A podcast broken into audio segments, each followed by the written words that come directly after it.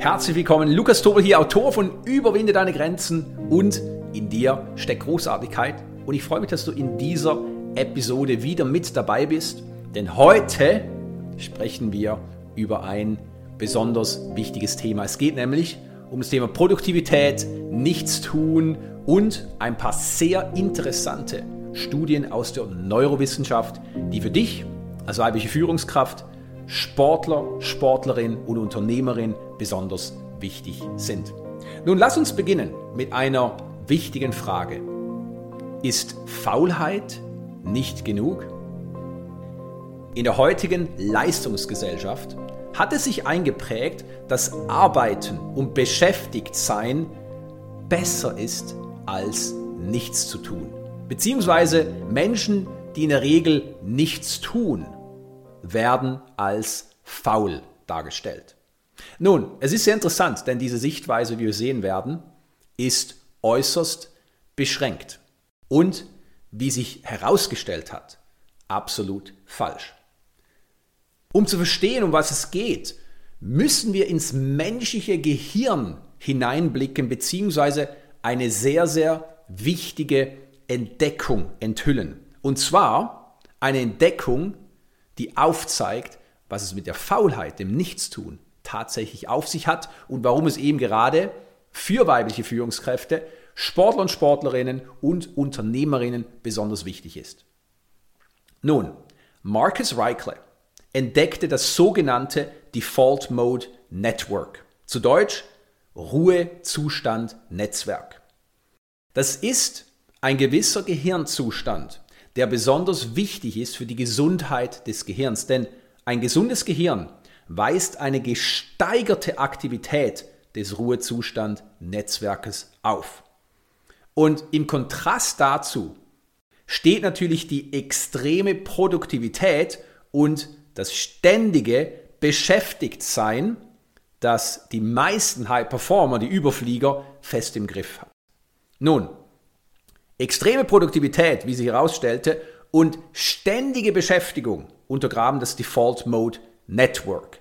Mit anderen Worten, ein wichtiger Teil im Gehirn kann nicht normal funktionieren und sich entfalten.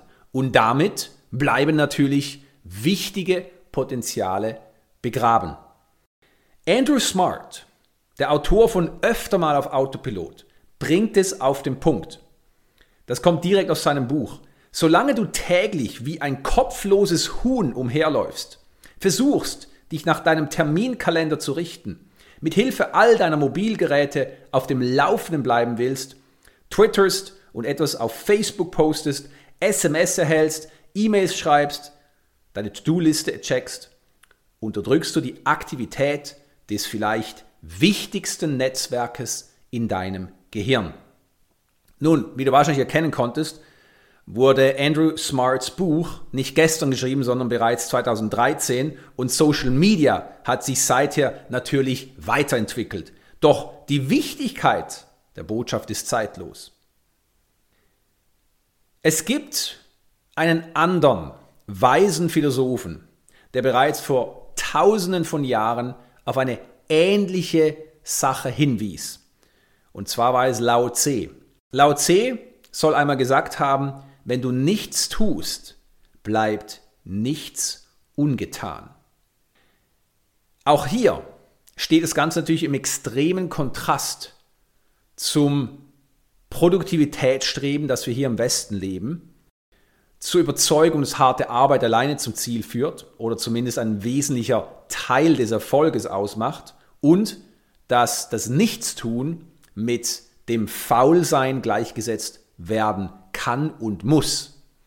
Und das führt natürlich dazu, dass das Gehirn die nötige Ruhepausen, die es braucht, nicht länger genießen kann.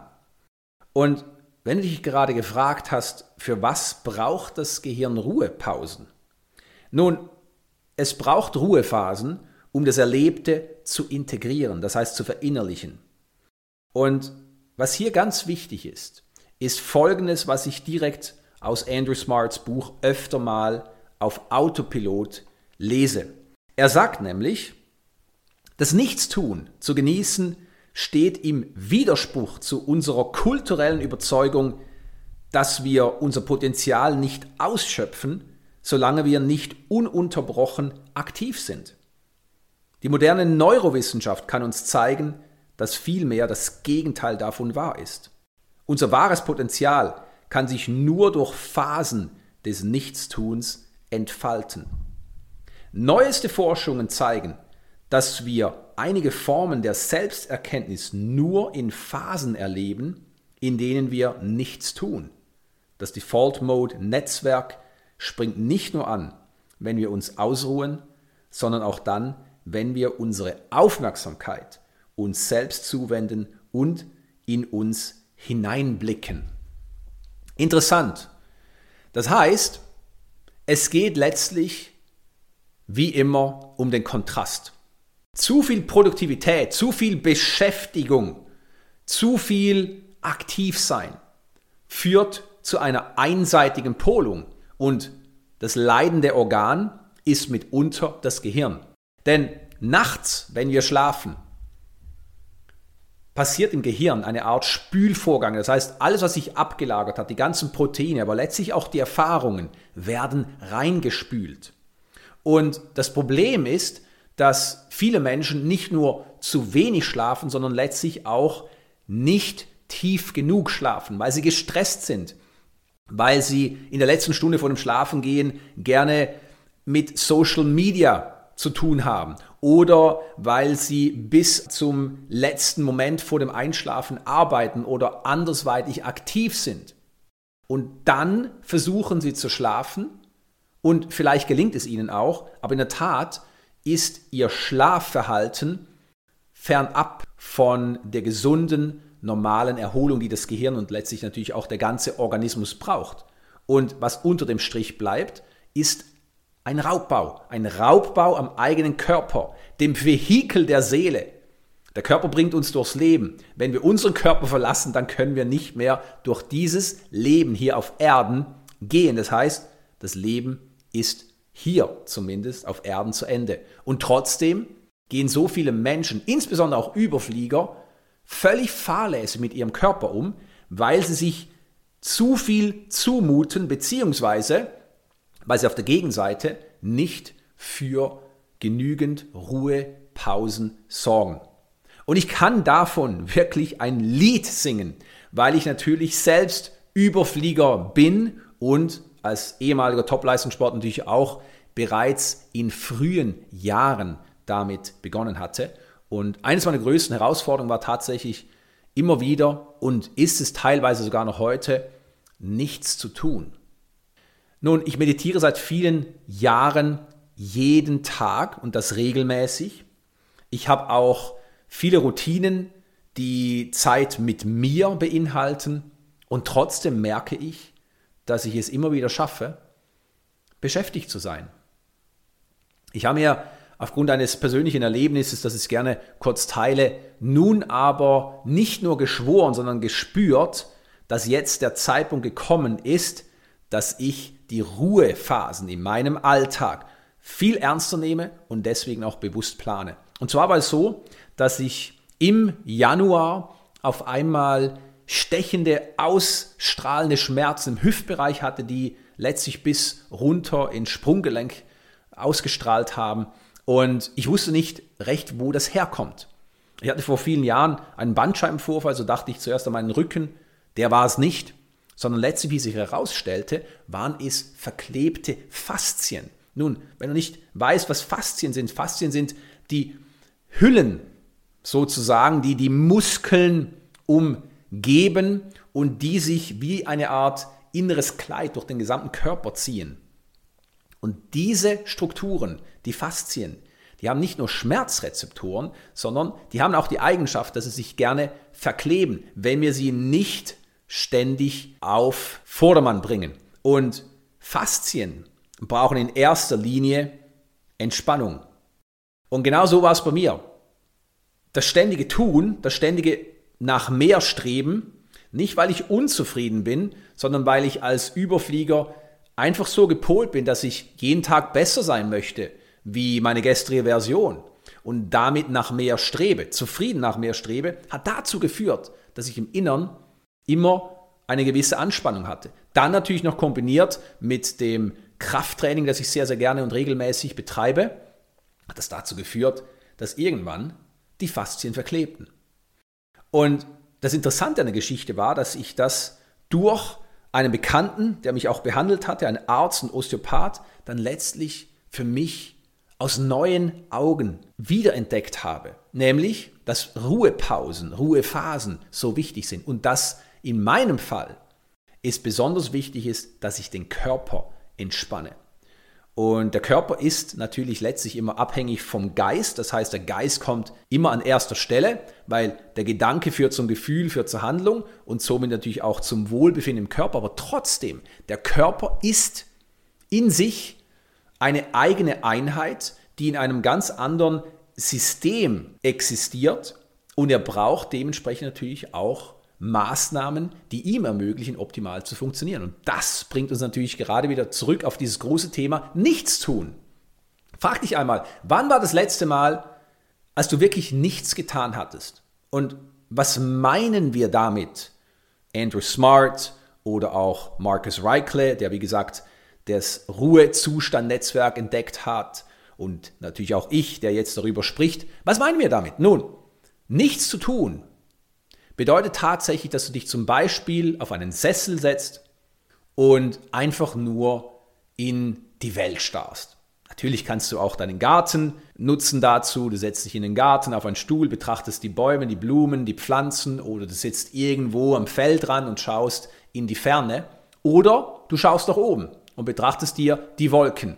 Teilweise die natürlichen Wolken, teilweise durch Chemtrails künstlich erzeugte Wolken. Aber das tut nichts zur Sache, denn das Ruhezustand-Netzwerk möchte in erster Linie eine Sache, und zwar nichts tun. Und in diesem Nichtstun, wo du einfach deinen Gedanken den freien Lauf lässt, beginnt sich dieses System zu aktivieren. Und in diesem Zustand passieren oft die Inspiration. Du hast Ideen, du gewinnst neue Erkenntnisse, du erlaubst dir mit etwas abzuschließen. Es sind diese Momente der Selbsterkenntnis, aber letztlich auch der Aha-Momente, die meistens dann passieren, wenn du dich auf nichts Konkretes fokussierst. Das heißt, wenn du nicht auf eine gewisse Arbeit fokussiert bist, sondern deine Aufmerksamkeit ist überall und nirgendwo. Und das ist so wichtig. Das heißt, wenn du dich fragst, wann du das letzte Mal wirklich nichts getan hast, dann schau mal auf deine Antwort. Und wenn du sagst, ja, ich war kürzlich im Urlaub und ich saß jeden Tag auf dem Balkon, habe die Berge betrachtet oder wenn ich am Meer war, saß ich am Strand und habe einfach nur den Wellen zugeschaut, dann ist es wundervoll. Aber Urlaub ist für die meisten Menschen nicht der Alltag. Und es bedeutet, umso wichtiger ist es, die Frage auf den Alltag zu beziehen. Nimm eine typische Woche. Wie oft hast du hier geplante Phasen des Nichtstuns? Und wie gesagt, ich kenne es aus dem eigenen Leben. Es ist für mich zumindest eine große Herausforderung, weil ich immer etwas zu tun habe und noch Freude daran finde. Aber einfach mal zu sagen, jetzt habe ich eine geplante Phase des Nichtstuns, das ist für viele Menschen, insbesondere Überfliegerinnen, eine große Herausforderung. Warum? Weil in unseren Köpfen, in unserem Unterbewusstsein fest verankert ist, dass Nichtstun mit der Faulheit gleichzusetzen ist. Und faul sein will schließlich niemand. Ich meine, wir müssen gar nicht weit denken. Sicherlich hast du auch schon mal gehört, dass Menschen über irgendjemand anderen gelästert haben, weil er oder sie angeblich etwas erreicht hat und gar nicht hart dafür gearbeitet hat. Es ist ihm quasi in den Schoß gefallen. Und ich sage immer, das ist doch wundervoll. Weil dieser Mensch hat wahrscheinlich verstanden oder vielleicht auch unbewusst das Richtige getan, nämlich dass Manifestation, das heißt das Erreichen und das Verwirklichen von Zielen, nicht mit harter Arbeit zu tun hat, sondern letztlich mit dem richtigen Denken. Und jetzt kommen wir zurück zum Ruhezustand-Netzwerk. Frag dich einmal, wie du dafür sorgen kannst, dass du in deinen Wochen, jeden Tag, bestimmte, eingeplante und auch als Fixtermine behandelte Zeitblöcke hast, in denen du gar nichts tust. Natürlich könntest du sagen, ja, ich habe schon diese Phasen, aber ich möchte gerne was lesen oder ich möchte fernschauen. Das ist nichts, was das Default Mode Netzwerk aktiviert, sondern es ist wirklich dieses Nichtstun, wo du noch einmal den Gedanken freien Lauf lässt, wo du wirklich auf dich selbst fokussiert bist, wo du deine Gedanken beobachtest, wo du in dich hineinfühlst, deine Gefühle bewusst wahrnimmst. Das sind die Momente, wo das Default Mode Network aktiviert wird. Und wenn du solche Phasen hast in deinem Leben und gezielt dafür sorgst, dass sie auch jede Woche vorkommen, dann wirst du merken, dass du nicht nur deinem Gehirn einen wichtigen Beitrag zu seiner Gesundheit leistest, sondern wirst auch merken, dass du viel mehr im Flow bist. Und das ist so wichtig in der heutigen Zeit, weil die Informationen prasseln auf uns ein. Und oftmals, gerade für Überfliegerinnen, gibt es kein Ende. Das heißt, von morgens bis abends wirst du bombardiert mit irgendwelchen Informationen, Dinge, die andere von dir erwarten. Und unter dem Strich ein Haufen Beschäftigung. Und wenn du kein Ende in Sicht hast, das Licht am Ende des Tunnels nicht mehr sehen kannst oder den Wald vor lauter Bäumen nicht mehr kennen kannst vor lauter Beschäftigung, dann musst du dafür sorgen, dass du einen Schlussstrich ziehst. Du musst dafür sorgen, dass du deinen Terminkalender zur Hand nimmst und sagst, von 15 bis 16 Uhr ist ein Block eingeplant, der den Übertitel Nichtstun trägt. Und wenn diese Zeit gekommen ist, 15 Uhr an diesem Tag, dann machst du genau nichts. Und wenn der innere Impuls entsteht, etwas tun zu wollen, dann lässt du ihn einfach vorbeiziehen. Weil in der Zeit, wo du nichts tust, erinnere dich an Lao Tse's Worte, bleibt nichts ungetan. Lass uns abschließend klären, wie du deine neuen Zeitblöcke des Nichtstuns füllen kannst. Eine Möglichkeit ist wirklich, dass du dafür sorgst, dass du nach jeder Anstrengung, egal in welcher Form, dich entspannst. Und das ist zum Beispiel das, was ich mir vorgenommen habe.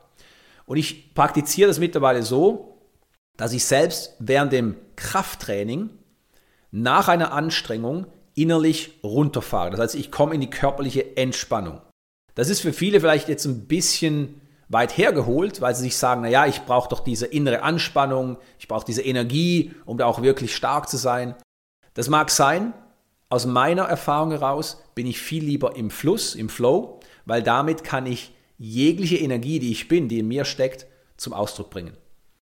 Das heißt, diese Entspannung ist ganz, ganz wichtig und zwar nicht nur am Abend eingequetscht zwischen einem und dem anderen Termin, einmal die Woche, Yoga, oder Dehnen oder welche Maßnahmen auch immer, sondern wirklich täglich und das mehrmals, wirklich als eine Geisteshaltung und als eine Gewohnheit, dass wir es gar nicht zulassen, dass wir zu lange im Modus der Anstrengung feststecken. Nun kannst du sagen, du Lukas, das ist kein Problem in meinem Leben, denn ich gönne mir immer wieder Ruhepausen. Ja, ich trinke einen Kaffee oder ich telefoniere mit einer Freundin oder ich sitze nur da. Das ist wundervoll, und gleichzeitig würde ich dir raten, dass du einfach mal in dich hineinfühlst. Wie entspannt bist du wirklich auf körperlicher Ebene? In meinem Fall war es so, dass ich längst vor diesen Problemen, körperlichen Problemen, die ich genannt habe, die im Januar begonnen haben und dann fast zweieinhalb Monate angedauert haben, gespürt habe, dass ich innerlich angespannt war. Und das war auch das Hauptproblem, die Hauptursache. Und solange du angespannt bist, im Innern, auf körperlicher Ebene, muskulärer Ebene, kannst du nicht erwarten, dass du wirklich aus der Anstrengung in die Entspannung kommst. Das heißt, es hat oftmals nicht so sehr mit dem zu tun, was du im Außen tust, sondern vielmehr mit dem, was du im Innen spürst. Und da darfst du für Entspannung sorgen. Das zweite ist natürlich die Meditation. Meditation verbindet dich in erster Linie mit dir selbst, mit deinem wahren Wesenskern und kann dir dadurch natürlich helfen, wie wir schon gehört haben aus Andrew Smarts Buch, das Ruhezustand-Netzwerk zu aktivieren. Dann, wie wir schon gesagt haben, ist es in die Welt starren, die Wolken anschauen und beobachten, den Garten, die Bäume, die Blumen beobachten oder in die Ferne schweifen. Als nächstes können auch Atemübungen dazu dienen, dich mit dir selbst zu verbinden. Wenn du dich auf den Atem konzentrierst, bist du verbunden mit dir selbst. Und, wie du weißt, diese Verbindung mit dir selbst führt dazu, dass dieses Netzwerk im Gehirn aktiviert wird. Und als letztes natürlich der erholsame, tiefe Schlaf. Nun, wenn du Mühe hast, tief zu schlafen, wenn du dich nicht erholt fühlst nach einer Nacht oder wenn du oft müde aufwachst, dann kann ich dir nur raten, dass du einige wichtige Punkte beachtest, was deinen Schlaf optimieren kann. Ich habe die zusammengefasst in meinem Buch Überwinde deine Grenzen, das ich dir wärmstens empfehle, weil Grenzen existieren bekanntlich nur in unseren Köpfen. Und Grenzen sind dazu da, sie zu überwinden. Und Grenzen zu überwinden bedeutet nicht, dass du immer nur höher hinausgehst, sondern Grenzen zu überwinden bedeutet eben in erster Linie, dass du lernst, im Einklang mit deiner Natur zu leben. Und der Einklang deiner Natur sieht vor, dass du Anstrengungen hast, aber auch Entspannungsphasen. Und wie wir aufgedeckt haben, haben wir es im Westen zumindest absolut geschafft und sicherlich nicht in allen Ländern, aber zumindest Deutschland, Schweiz, Österreich, dass wir absolut viel zu oft in dieser hektischen Anstrengung leben, wo wir, um es anders auszudrücken, ständig nur einatmen und gar keine Zeit mehr haben fürs Ausatmen. Und damit gelangen wir natürlich in eine Schieflage. Weil wenn du ständig nur einatmest, weißt du, was du dann zu erwarten hast. Du wirst irgendwann platzen oder deine Lungen zumindest. Und genau das passiert, wenn du zu stark in der Anstrengung bist, ohne in die Entspannung zu kommen, dann wirst du deine Energiereserven absolut ausschöpfen. Wodurch es natürlich umso schwieriger wird, effektiv und produktiv zu bleiben, was natürlich einmal oft von der Gesellschaft gefordert wird oder von Unternehmen gefordert wird, aber letztlich auch von dir selbst, nämlich deinem inneren Antrieb als Überfliegerin höher hinaus zu gehen. Und das kannst du, weil es steckt ja letztlich 100% Potenzial und Energie in dir. Aber du kannst es nur, wenn du mit deiner Energie geschickt umgehst. Und geschickt mit deiner Energie umzugehen bedeutet nicht, dass du weniger tust, aber dass du das, was du tust, mit weniger Hektik und vor allem mit mehr Ruhephasen umsetzt. Denk an dein Gehirn. Dein Gehirn ist nebst deinem Herz die Schaltzentrale für deinen Erfolg, für deine Erfüllung, für deinen Fortschritt und dein Gehirn braucht absolut regelmäßige Ruhephasen, um gesund zu sein. Ohne gesundes Gehirn Hast du kein gesundes Herz? Ohne gesundes Herz wirst du nicht wirklich dein Potenzial ausschöpfen. Denk an die neuen Erkenntnisse aus der Neurowissenschaft, die ganz klar aufzeigen, dass Teile deines Potenzials niemals brach liegen, nur weil du nichts tust, sondern im Gegenteil. Dass die Teile, die du bis jetzt nicht ausgeschöpft hast, erst durch das Nichtstun entfaltet werden können. Danke, dass du dir diese Episode angehört hast. Ich wünsche dir von Herzen, dass auch du ganz viel für dich mitnehmen konntest. Nun, wenn du mich unterstützen möchtest, dann hinterlasse gerne eine Bewertung. Ich freue mich darüber. Und jetzt Hand aufs Herz. Möchtest auch du deine Großartigkeit noch mehr zum Ausdruck bringen? Dann besuche meine Webseite und hol dir eines meiner gratis E-Books und lies mein Buch Überwinde deine Grenzen. Ich freue mich, wenn ich dich ein Stück auf deinem Lebensweg begleiten darf.